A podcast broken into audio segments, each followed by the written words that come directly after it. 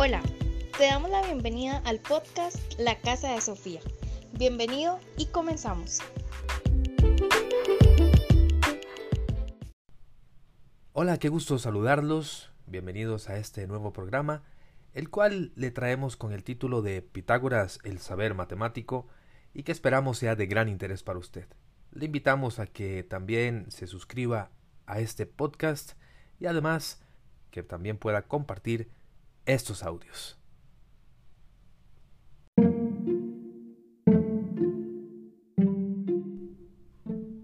Un siglo después de nacida la filosofía en Mileto, ésta dará un salto de calidad, no solo desde un punto de vista geográfico, pues pasará de las colonias de comerciantes griegos del Asia Menor a la Magna Grecia, o colonias griegas situadas a las costas del sur de Italia y en las islas adyacentes, sino que los métodos de pensar o razonar y las maneras mismas de convivencia entre los cultores de la filosofía van a cambiar sustancialmente.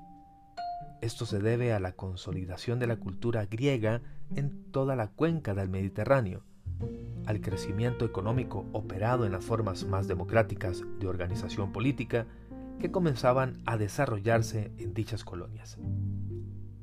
Toda esta nueva escuela de filosofía se llamó Pitagorismo, en homenaje a su fundador Pitágoras, gran matemático y filósofo. Los pitagóricos son los primeros grandes matemáticos de la historia. Para ellos la esencia de todas las cosas son los números, de modo que existe un número para cada cosa. El número perfecto es el 10. ¿De dónde les vino esta idea de que las matemáticas son la ciencia perfecta hasta el punto de que la racionalidad intrínseca de cada ser solo se puede conocer si se conoce el número que expresa la esencia específica de ese ser.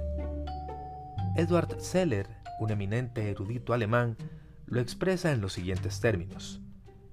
La doctrina fundamental de los pitagóricos yace en la posición según la cual la esencia de las cosas es el número. No puede haber duda de que los pitagóricos fueron llevados a esta sorprendente afirmación por sus estudios musicales, los que servían a fines étnicos. Reconocían en verdad que la altura de los tonos dependía de la longitud de la cuerda de los instrumentos musicales y que la armonía musical se determina mediante proporciones matemáticas definidas. Como se ve, una experiencia aparentemente estética, como lo es la música, indujo a la creación de las matemáticas como ciencia, es decir, como saber racional puro.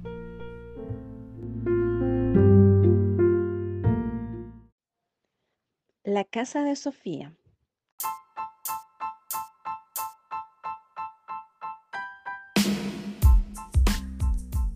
Pero detrás de esta aparente paradoja no se encierra sino un nuevo viraje de la filosofía con los pitagóricos, en efecto, la filosofía se centra en el hombre, centro que ya no abandonará más.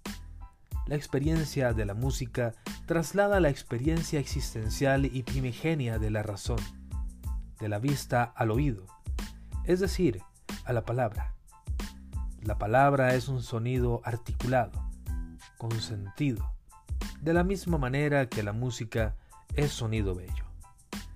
Si la palabra tiene una racionalidad intrínseca que se expresa mediante la gramática, también el sonido bello o música debe tener una racionalidad intrínseca que el pitagórico se propone a descubrir. Y en efecto, la descubre en las armonías que lo llevan a inventar la escala natural.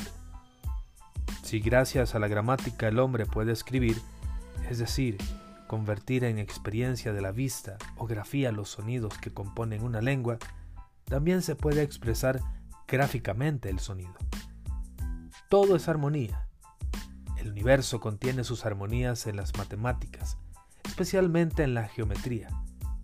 El lenguaje lo hace mediante la lógica y la gramática. La música lo hará por las escalas.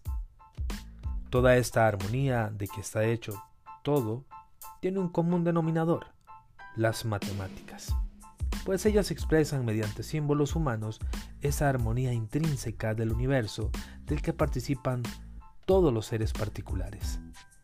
La experiencia, por excelencia mediante la cual percibimos y entramos en participación o comunión vivida con, ese, con esa armonía cósmica es la música.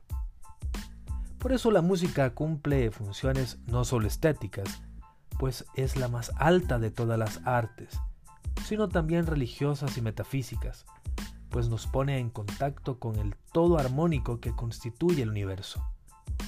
Para el pitagórico, el cultivo del raciocinio matemático no será solo un saber racional puro, también será una excesis para cultivar el espíritu y dominar el cuerpo, y una manera incluso de lograr una experiencia o éxtasis místico.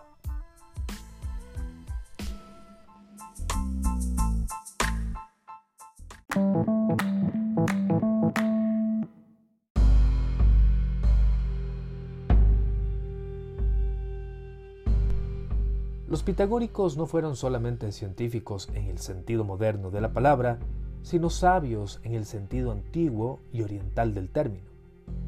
Para ellos la filosofía no era solamente un saber, sino también una forma de vida que los llevaba a apartarse de la vida corriente, a vivir en comunidades a manera de monasterios, con reglas de vida común y normas incluso dietéticas. Es la primera corriente filosófica de la historia que tiene una clara antropología filosófica o concepto claramente definido de hombre. Los pitagóricos profesaban una tradición religiosa que no era la oficial de las ciudades griegas. Para ellos la religión no era un culto público, sino una experiencia íntima de salvación. Su religión pertenecía a la tradición órfica o religiones de misterio creían en la transmigración de las almas, profesaban la creencia de la metempsicosis, es decir, creían que existía una vida anterior a la presente y a su vez esta vida se prolongaría más allá de la muerte. El hombre estaba compuesto de alma y cuerpo, siendo el alma un principio inmaterial que provenía de otra vida y se prolongaría a nuevas vidas más allá de la vida presente. Muchas de estas ideas van a influir profundamente en Platón, el más grande de los filósofos de la antigüedad griega. Solo las almas de los sabios pueden llevar una vida feliz después de la vida presente. Por eso el cultivo de las matemáticas debe verse no solo como un saber racional, sino como una excesis que nos lleva a ser esos hombres superiores que hacen que su alma domine cuerpo y tengan un destino más alto después de la muerte. Los pitagóricos se extendieron por todas las colonias griegas de la cuenca del Mediterráneo. Llegaron a tener mucho prestigio y rodearon de veneración a su maestro fundador, al cual se atribuían dones especiales. Algunos pitagóricos fueron influyentes políticos. Algunos sufrieron persecución por razones igualmente políticas. Gracias a ellos, la filosofía se convirtió en parte necesaria de la cultura griega y se institucionalizó gracias a que crearon escuelas permanentes que no dependían del prestigio personal de un maestro, sino de la estabilidad institucional de una organización permanente y universal o ampliamente extendida.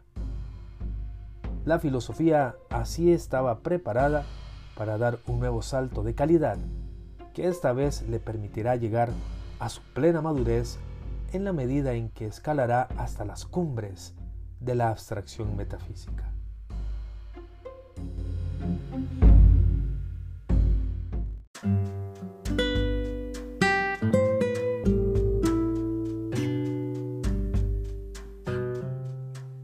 Nos encontramos la próxima semana aquí en la casa de Sofía.